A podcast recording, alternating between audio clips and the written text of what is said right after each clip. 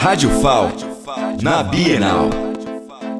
Estou aqui com Israel Neto, da editora Quitembo, para falar um pouquinho sobre os livros aqui, que é uma pegada mais diferente e mais importante, inclusive, né? Queria que você falasse um pouquinho, trazendo aí ancestralidade, um, livros mais diferenciados aqui na Bienal. É isso, a editora Quitembo surge em 2018 com o objetivo de disputar imaginário na literatura nacional, na literatura negra, a partir do gênero que nós chamamos de afrofuturismo, um gênero literário que vai juntar ancestralidade, tecnologia, futuro né, a partir da escrita negra e com protagonismo negro. Então, desde lá, nós viemos publicando autores e autoras de vários lugares do país. Hoje, o nosso catálogo tem em torno de 20 obras e com autores é, que vão da ficção científica clássica até o cyberpunk, distopia, literatura infantil e quadrinhos. Quem quiser encontrar mais além aqui da Bienal, pode encontrar pelas redes sociais? Claro, a gente tem o nosso site, editora Quitembo, com K, né?